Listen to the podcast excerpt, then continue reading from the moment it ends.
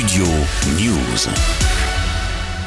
Après les affrontements entre manifestants et forces de l'ordre à Sainte-Soline dans les Deux-Sèvres le 25 mars dernier, deux nouvelles plaintes ont été déposées lundi pour violence volontaire par personne dépositaire de l'autorité publique.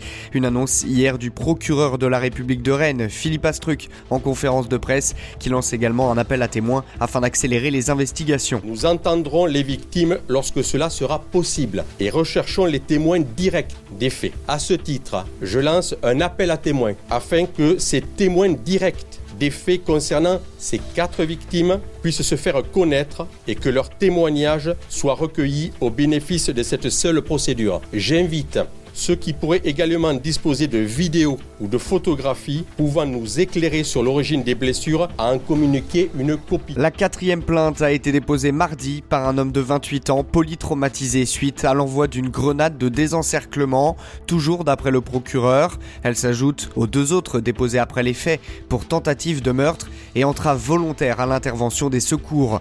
Victime d'un traumatisme crânien et tardivement prise en charge, un des manifestants est toujours dans le coma son pronostic vital est engagé, tandis que la deuxième victime est sortie du coma et a terminé sa phase de réveil, nous dit-on. Et puis, la quatrième procédure concerne une jeune femme, elle aussi polytraumatisée à la tête et aux jambes. Selon Philippe Astruc, elle n'est plus en état de parler.